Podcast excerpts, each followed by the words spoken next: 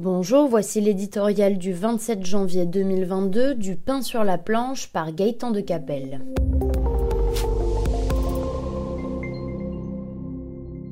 Obsession du quinquennat Hollande avec une courbe refusant obstinément de s'inverser, le chômage a comme disparu des radars. Les Français jadis hantés par la peur de perdre leur emploi, de glisser aux marges de la société, s'inquiètent aujourd'hui bien davantage pour le pouvoir d'achat, la sécurité ou les problèmes d'immigration. C'est regrettable pour Emmanuel Macron qui peut se flatter d'avoir ramené le taux de chômage à ses niveaux d'il y a 15 ans. Ce reflux, dira-t-on, doit beaucoup aux dizaines de milliards d'euros déboursés par le gouvernement depuis le début de la crise sanitaire.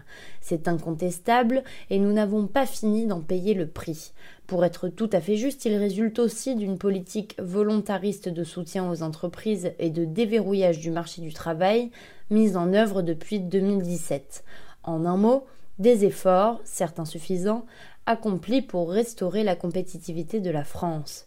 Si appréciables soient ces résultats, il serait présomptueux de s'en contenter.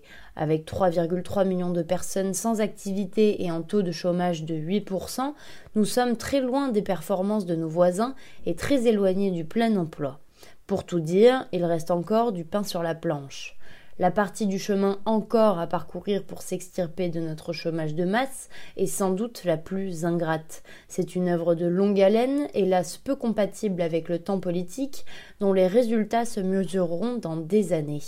Elle consiste sur un marché du travail en plein bouleversement, à remettre en adéquation l'offre et la demande, aujourd'hui déconnectées. De nombreux secteurs, notamment dans l'industrie et les technologies, font face à une préoccupante pénurie de main-d'œuvre. Préparer les jeunes aux emplois de demain suppose une réflexion fondamentale sur l'école, l'université, les filières de compétences, en particulier scientifiques, et la formation. Cette matière grise fait partie intégrante de la compétitivité d'une économie. Sur ces sujets austères mais hautement stratégiques, on attend des propositions audacieuses de la part de ceux qui aspirent à gouverner la France.